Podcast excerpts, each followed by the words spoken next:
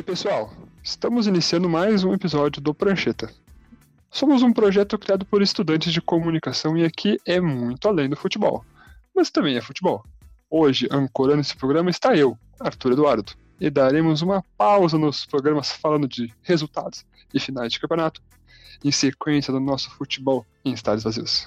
A pandemia nos privou de vivenciar o futebol como gostaríamos e jamais esqueceremos desse ano que perdemos. Não existe um Colorado que não queria estar no Beira-Rio no jogo contra o Corinthians, assim como todos os gremistas estariam nas redondezas da arena na final contra o Palmeiras. Mas nem é só aí que a pandemia atacou. Vitimou também o entretenimento de um brasileiro médio e também tomamos um duro golpe na cultura. A lei Aldir Blanc foi um mertiolate tímido na cicatriz aberta que tem uma sociedade de pessoas presas em suas casas que não pode ir em bares, cinemas, bibliotecas e shows de seus artistas prediletos. E o nosso prancheta de hoje é sobre isso, sobre cultura e entretenimento popular em tempos de pandemia e seus braços no esporte. дальше. Sozinho não se conversa e temos convidados para o dia de hoje. Trouxe para esse rico debate um grande entusiasta que é João Pires. Conta para nós, João Pires, quem é você na fila da vacinação? Fala, Arthur. Primeiramente, muito obrigado pelo convite aqui do Prancheta. Muito legal estar aqui. Bom, como tu mesmo falou, eu sou João Pires e espero que na fila da vacinação eu seja o próximo, né? Eu faço produção audiovisual na PUC, gosto muito de futebol e também de cinema e estou aqui hoje para bater um papo sobre isso. Muito legal, muito legal. O debate já seria ótimo só com o João, mas trouxemos também Nago para falar deste baita assunto. Fala aí, Nago, quem é você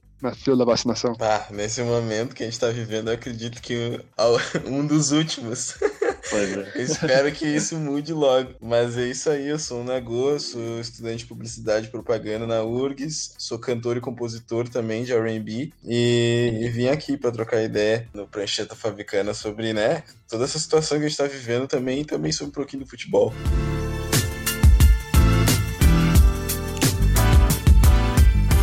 Ah, muito massa, muito massa. Nós começamos agora então nossa conversa falando de cinema. Em setembro de 2020, período que a primeira onda de contaminação deu uma diminuída, o ex-editor-chefe do portal Omelete e coordenador da CCXP divulgou a criação de um movimento pela volta do cinema, com o intuito de chamar o público junto às grandes salas de cinema em praças que permitiam a reabertura das mesmas. Isso tudo foi muito criticado e o projeto não andou por conta disso. Te pergunto, João, existe maneira de viabilizar uma conexão maior do público com as suas obras sem necessariamente ir aos cinemas? Olha, cara, a, a primeira resposta, é a mais óbvia, é o streaming, né?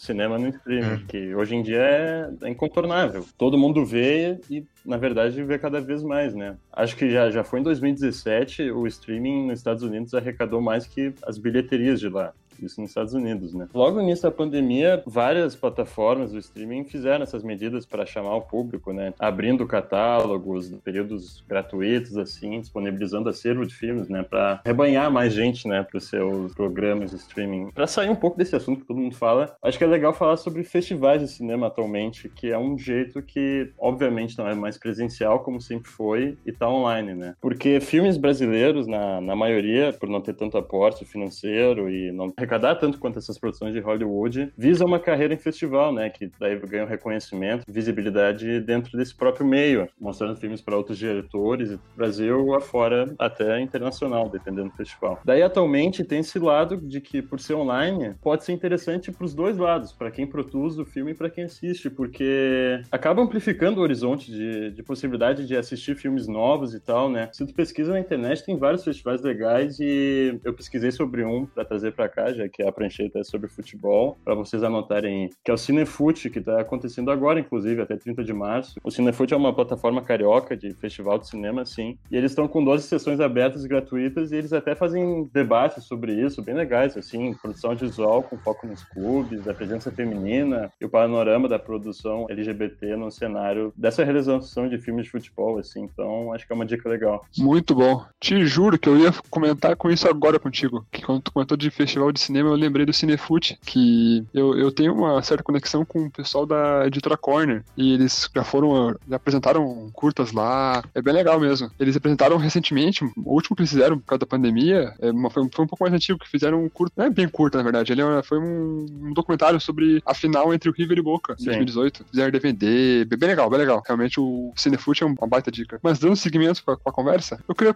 falar assim, que é o seguinte, que com os cinemas fechados, alguns filmes e documentários acabam caindo para escanteio nas discussões populares. E a relevância fica muito preso no que é destaque na Netflix. Tanto que em streams mesmo, no público geral, não, não se comenta muito o que, que saiu na Amazon, o que, que saiu na Globoplay, se comenta o que saiu mais na Netflix. A força dos algoritmos, como o que indica filmes dentro da Netflix, te impõe uma predisposição a ver os recomendados. Então, mesmo na Netflix, tu vê mais o top 10 recomendados, normalmente. Aqui na minha casa, minha mãe vê muito mais o top 10, ali, o que tá no. aquele, aquele destaque inicial, assim, também. E também acontece uma divulgação dos mesmos assuntos em determinados portais. Tu tende a ver o que elogia nos portais. Vamos supor, tu vai lá entrar no site até dos nossos, nossos companheiros aqui do lado, né? O Cadeiro 2. Se tu vai ver os Cadeiro 2 lá, eles vão lá, eles vão falar bem, vamos supor, do filme, ou algum musical, ou algum filme que tá correndo ao Oscar. Nisso, tu olha o elogio e tu, tu, tu vê o elogio, né? Tu não, não costuma procurar mais a respeito de talvez algum filme que não esteja sendo divulgado nos portais, não seja divulgado no Netflix. Isso é algo. Isso também é algo que tá fazendo uma certa relação com o futebol. Por exemplo, tu vai, tu vai abrir um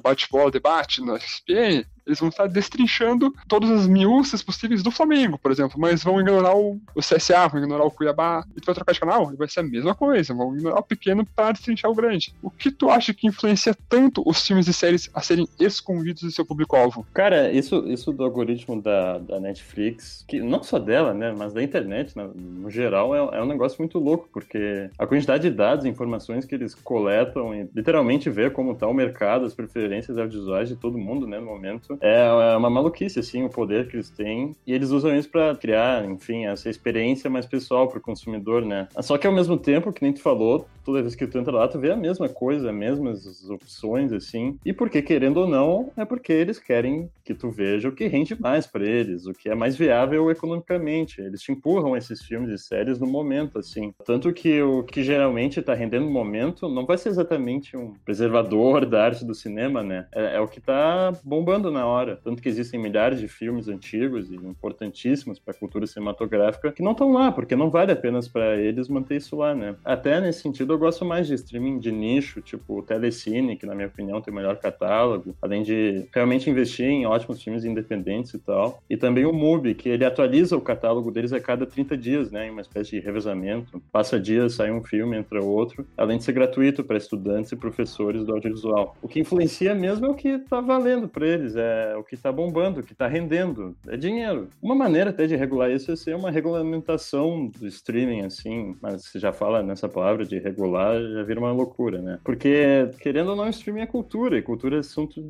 de governo, então podia ter umas obrigações, talvez, de investir em produção nacional, dar elas destaque na plataforma, né? Para as pessoas verem, ou fomentar a produção, enfim, tem um, uma viseira assim dentro dos catálogos, tanto que às vezes na aula o professor fala de um filme e descobre que ele tá na Netflix e tem que anotar logo, porque senão tu nunca mais acha ele lá dentro. Boa. Vou pegar esse teu gancho aqui, né? Tu falou de regulamentação da cultura, de tem que incentivar a cultura nacional. Pra... O nosso próximo tópico é sobre isso, né? Que cinemas nacionais e audiovisuais focados em assuntos mais do povo brasileiro, como futebol, tem pouca relevância nos cinemas, tanto produções nacionais e mais ainda se for uma produção nacional focada em alguns assuntos mais específicos, como futebol, samba, não vende muito. Vale lembrar que quando estreou Os Vingadores, os últimos que estreou em 2019, praticamente todas as salas do Brasil passavam o mesmo filme. Uma prática massiva que se repete em menor escala, sempre que tínhamos uma estreia mundial, como Jurassic Park, Harry Potter, Star Wars, sempre que eles estreiam, quase todas as salas do, do cinema da cidade vai estar tá passando isso. Vai estar. Tá... O governo, ele te impõe que tu deixa uma cota. Mas às vezes ele não, ele não fiscaliza, e às vezes quando tu vai lá, tu, tu, tu tem só uma opção de filme dublado, de filme brasileiro, e a pessoa às vezes nem é, é ruim, sabe?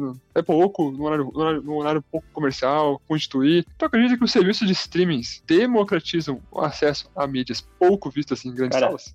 Antes de falar disso, da democratização do, do streaming, é, é, isso dos Vingadores é bem louco mesmo, porque eu lembro que na época, acho que ocupou mais de 80 80 ou 90 salas das salas, o que, o que isso interrompe é a circulação de filme brasileiro, né? Tanto que existe essa, que nem tu mesmo falou, essa taxa de cota, né? Da porcentagem de filmes nacionais rodando nas salas, que no Brasil eu acho que é perto dos 5%, o que é pouquíssimo. Pra, eu trouxe um exemplo que eu pesquisei aqui, que, por exemplo, na Coreia do Sul, tá? a, a taxa, essa taxa de, de cota de tela nacional é 40% lá, mais ou menos. E a gente claramente vê o resultado disso, dessa estruturação do cinema sul-coreano, agora em 2020, né? Que o Parasita, o filme deles, ganhou o prêmio de melhor filme, melhor direção, melhor roteiro, melhor filme estrangeiro no Oscar. Isso é, é um resultado do, uma, do fomento à indústria do país deles, né? Coisa que falta aqui do governo. Falando então do, da democratização do streaming, cara, eu não, eu não sei se eu acredito que esses serviços maiores, tipo Netflix, Amazon, necessariamente vão democratizar o acesso. Mas eles têm o potencial para isso, tipo, claramente, assim, porque sei lá, a mensalidade da Amazon é 10 reais por mês, né? Mas, e daí tu vai num. E tem, claro, tem acesso a uma infinidade de filmes, mas daí se tu vai num cinema, de shopping, assim, por exemplo, sem carteira de estudante, paga 30 reais para ver a sessão de um filme, né? Então esse poder na mão eles têm, mas eu acho que o que falta mais é distribuir esse material de uma maneira mais ampla, né? Já que eles têm essa capacidade absurda, assim, de distribuição. Claro, que existem fatores Sim. externos às plataformas, tipo, a pessoa tem que ter um plano de internet, uma TV e os custos que envolvem isso para poder ver os filmes, né? Mas é, daí entra um pouco dessa regulamentação que tu e eu comentamos antes, mas hoje em dia eu acho que é meio difícil. Mas o norteador sempre ser a rentabilidade financeira para essas grandes empresas como a Netflix e tal. Eu acho que a gente vem, vem querendo entrar também no assunto do cinema, que eu gosto muito. É, a gente vem vivendo esse momento fala, muito fala. doido também da, da, da, da quarentena que que tem exposto mais a gente ao serviço de streaming, né? E eu acho que também deu um tempo para a gente também notar as falhas dos serviços de streaming, né? Como essa questão da bolha e tal. E a gente tá. Eu, eu tenho notado a Netflix agora se tornando mais justamente essa questão bastante, bastante material para que as pessoas se mantenham no, no, no, na plataforma, mas esse material, assim, ele é uma parada bem pasteurizada às vezes, né? É uma coisa meio que, tipo, entrou num nível de fabricação, assim, uma parada quase que industrial. E é uma coisa que já estava acontecendo no cinema, né? Só que a gente tem no cinema essa questão justamente do ingresso ser caro. Eu acredito que o material que chegue para nós é Marvel, os Vingadores e tal, que foi todo o movimento que a gente teve quando a gente podia ir pro cinema ainda. Que saudade. Gigantesco e tal, que foi até uma, uma discussão que o Martin Scorsese levantou, né? Sobre as plataformas de streaming, de como elas poderiam é, ajudar nessa questão de dar espaço também para cinegrafistas que querem começar a fazer cinema, galera que, que é roteirista e, e não consegue ter acesso a poder efetuar o projeto do seu filme, justamente porque o cinema se tornou agora um espaço da, dos blockbusters, né? Quase que exclusivamente dos blockbusters. E foi essa, esse, esse debate que ele levantou quando ele lançou o filme dele, o The Irishman, é, o irlandês. E eu acho, eu acho interessante, mano, essa área, assim, justamente agora que a gente tá vivendo na quarentena, o streaming ficou um, se tornou cada vez mais forte, né? E talvez a gente pode, não sei, perguntar aí pro João, assim, o que que tu vê do cinema nos próximos 10, 20 anos? Acabou? Tu acha que o cinema virou um artigo de luxo? Como é que vai ser essa relação do público com o cinema, assim, agora com as plataformas de streaming? Cara, eu, eu achei que tu falou bem, porque eu, eu, primeiramente que eu adoro esse filme do Scorsese que ele lançou na Netflix, o irlandês, é essa, essa questão da... O streaming tem que querer, né, botar em primeiro lugar a arte, que é o cinema, e não essa indústria que eles lançam filme e põe filme, lança filme e põe filme. Daí vai se perdendo um pouco essa, essa aura que é o cinema em si, porque o que tá lá não é mais para preservar a arte, sabe? É mais para rodar, rodar, assistir, rodar e as pessoas vão se esquecendo. Tanto que tu abre, por exemplo, um filme lá, não é tão simples assim, não aparece cara, por exemplo, quem realizou o filme, eles não estão tão preocupados com isso, sabe? Tem que ir mais a fundo. E, a, e essa pergunta dos 10 anos é muito difícil. Porque eu não sei nem quando vai terminar a pandemia, né? Então, essa vai e vem. Talvez fugindo um pouco da tua pergunta do cinema em geral, mas das salas de cinema, eu acho que quando puder voltar, eu acho que vai voltar, sabe? Porque as pessoas, como tu mesmo falou, estão com muita saudade, eu tô com saudade, o Arthur também deve estar. Todo mundo quer voltar para a sala de cinema e tem ah, muito projeto engatilhado, sim. esperando para ser lançado com a sala de cinema, né? Mas é, é difícil tudo isso mesmo. E, e até eu queria falar isso, puxando pro esporte, que o streaming tem essa, esse poder de democratização no esporte também, né, Arthur? Porque quando tu vai ver, tem uma infinidade de maneiras de ver esporte agora em geral pelo streaming. Tipo, pode ver jogo da Champions League lá, o Campeonato Europeu no Facebook. Quase qualquer um, pelo menos, pode acessar o Facebook hoje em dia, né? Isso antes era só em canal Sim. fechado da TV. Outro exemplo é o futebol do interior, né? O Gaúchão agora tá passando no Globoesporte.com. O Grêmio Inter vão pro streaming, vão pra Pelotas, tu consegue ver jogos no Globoesporte.com. E coisas que tu só ia conseguir ver no estádio, porque não passa no, no preview. Eles têm o poder, tem mais é que querer manter essa.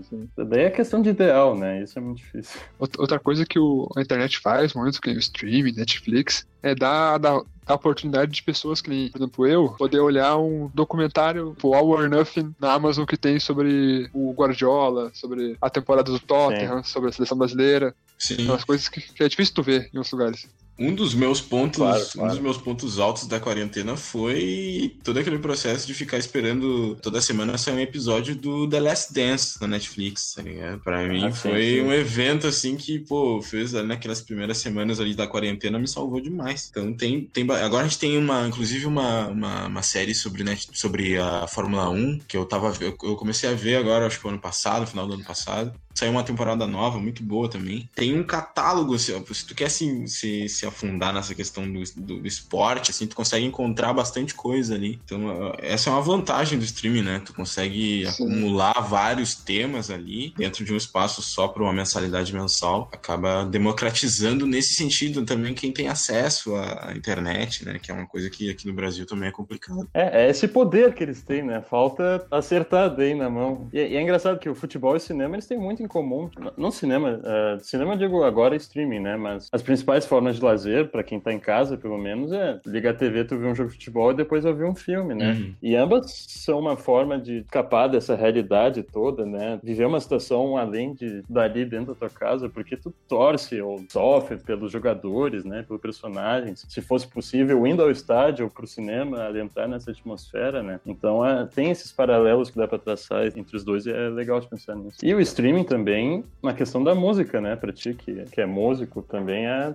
tem toda essa, essa amplificação de um trabalho é assim, que dá pra ter, né? Assim, mano, o streaming na música, ele veio para ficar e é uma indústria que dá muito certo. E a gente vem, vem vendo nos últimos anos uma mudança de visão também do que é ser artista. Todo lugar, eu acho que todo mundo, justamente porque a gente tá tendo essa, essa tendência maior de os artistas serem mais só do que músicos ou apenas compositores, né? Eles têm uma noção de marketing também quase que independente, linkada às redes sociais, linkado a tu poder produzir a tua música também de forma independente e assim ter os direitos da tua música de uma forma ter um poder maior sobre a tua música, que antigamente, há 20, 30 anos atrás, ou era por dentro de uma grande gravadora que tu ia se, se solidificar como um artista bem sucedido, ou não, tá ligado? Então não, as coisas não aconteciam. Então o streaming ele, ele, ele te possibilita isso, ter também um acesso muito fácil a artistas que, se fosse 20 anos atrás, a gente teria uma dificuldade enorme de poder alcançar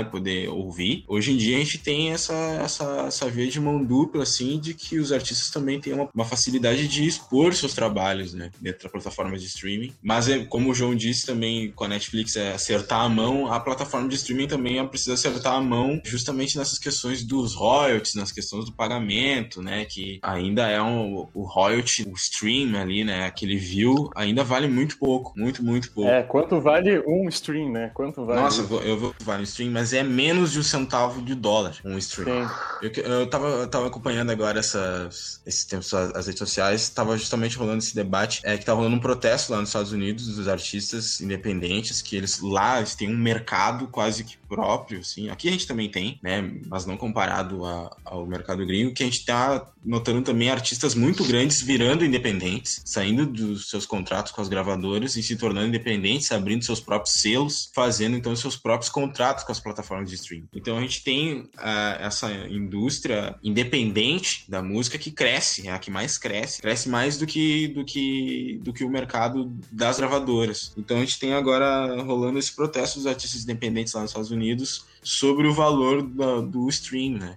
Que eles estão cobrando que seja pelo menos um centavo do dólar. Nesse sentido, a música hoje em dia é mais democratizada do que foi há 20, 30 anos atrás. Show de bola. Tá maravilhoso essa conversa. Mas agora a gente vai trocar o assunto e vamos para o segundo bloco.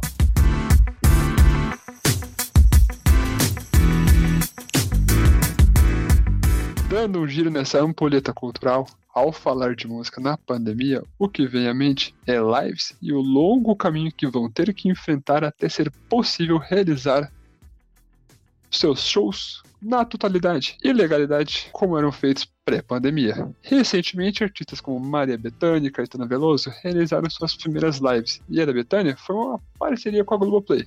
Outro exemplo de meio que faz com que a música prospere em tempos pandêmicos é o TikTok, que tu lança uma música lá e que nem MC Niak, MC Levin, muita gente estourou no TikTok. Por onde passa a sobrevivência de artistas no ramo musical? Essa é a pergunta que faço para Nago. Lembrando que a categoria de DJ foi recentemente desenquadrada do MEI e jogada pro ostracismo de falta de direitos. Pois é, cara, essa, essa situação da pandemia dentro, principalmente dos músicos independentes, cantores, até dos cantores de bar, né? Todo mundo, essa galera que que vive a música, eu vivo a música de uma forma de produzir e postar nas redes de streaming, algo completamente focado no que é fazer música agora nos anos 2021. Mas existe uma grande massa de artistas, né, cantores que foram é, agora estão sendo privados de poder ganhar seu ganha-pão, né, de fazer seu ganha-pão. Eu acredito que as lives elas serviram muito assim esse propósito início no primeiro ano de, de pandemia, mas no geral o que a gente tá que vem acontecendo é uma dificuldade tremenda de se manter fazendo música. Eu tenho amigos meus que tem como música o único, a única maneira de, faz, de, de, de, fazer renda e tal, de ter sua renda, dificultou horrores, né, cara? Porque essa questão de não poder fazer show, de não poder comercializar a música de uma forma mais direta, como se tinha antigamente, é um bagulho que atrapalha muito. Aí surgiu toda a questão de comercializar as lives, de criar, né? É, linhas de apoio, frentes de apoio para os artistas independentes. O Spotify, inclusive, a gente estava falando sobre os streamings.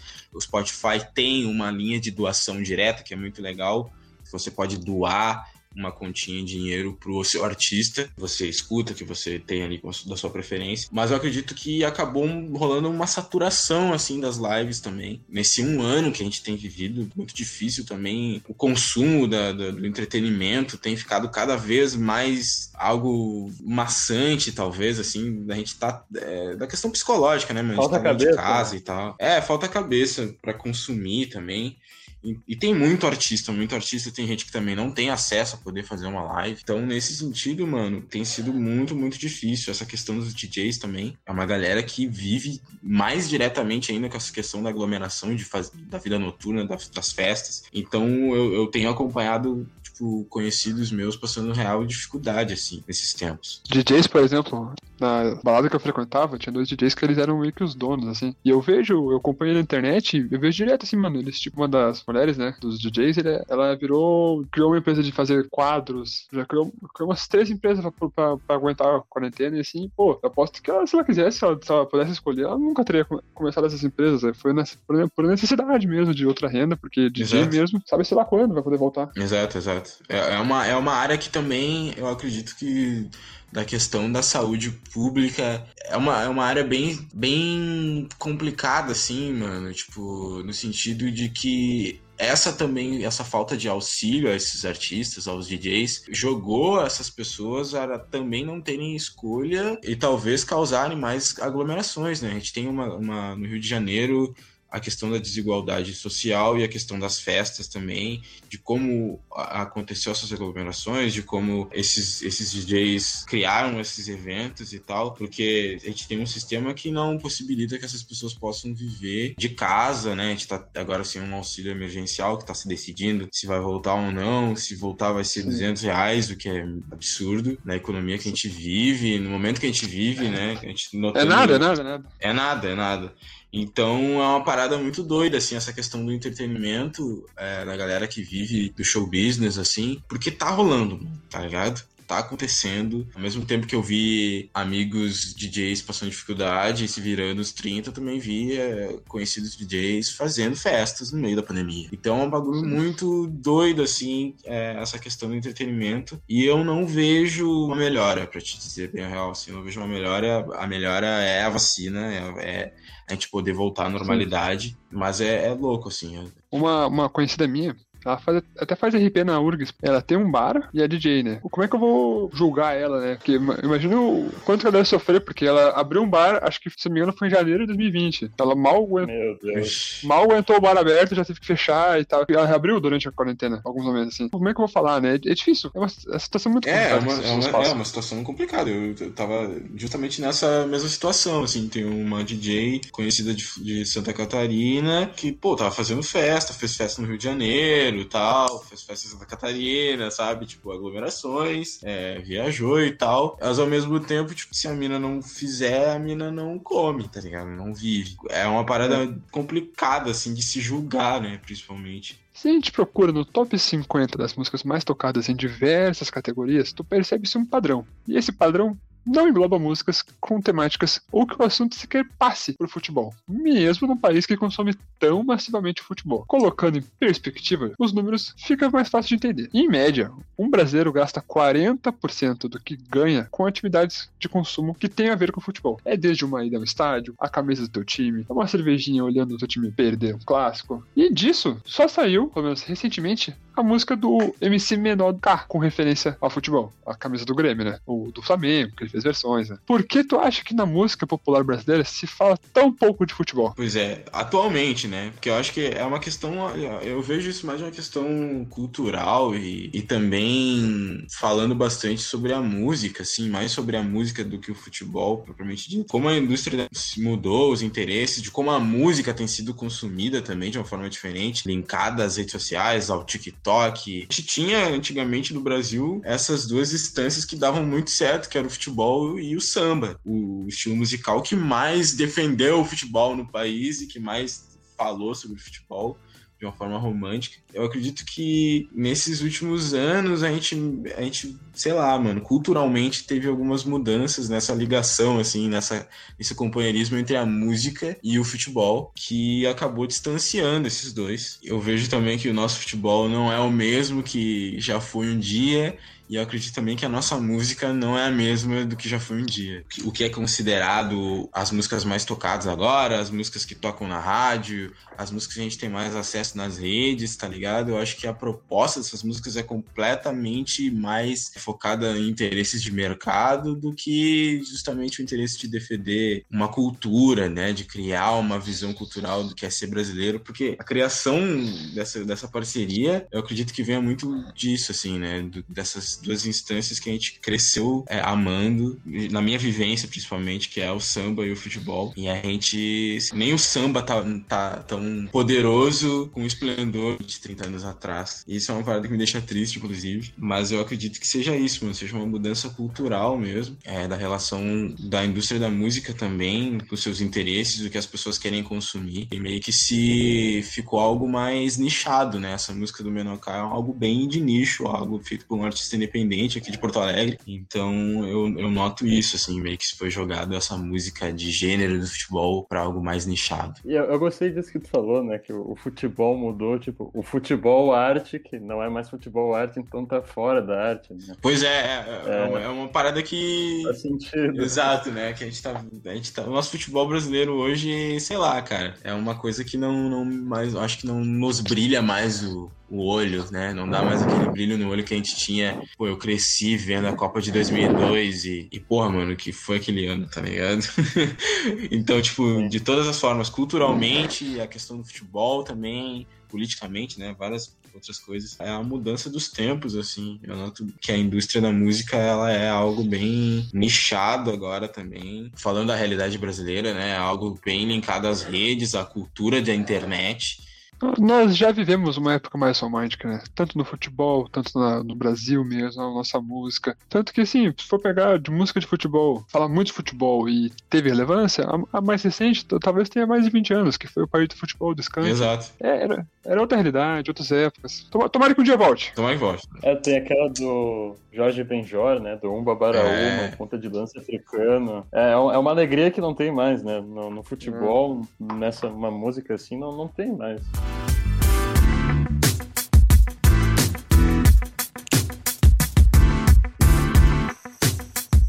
Então tá, o nosso reloginho está batendo e terminamos mais um episódio do Prancheta Fabricana.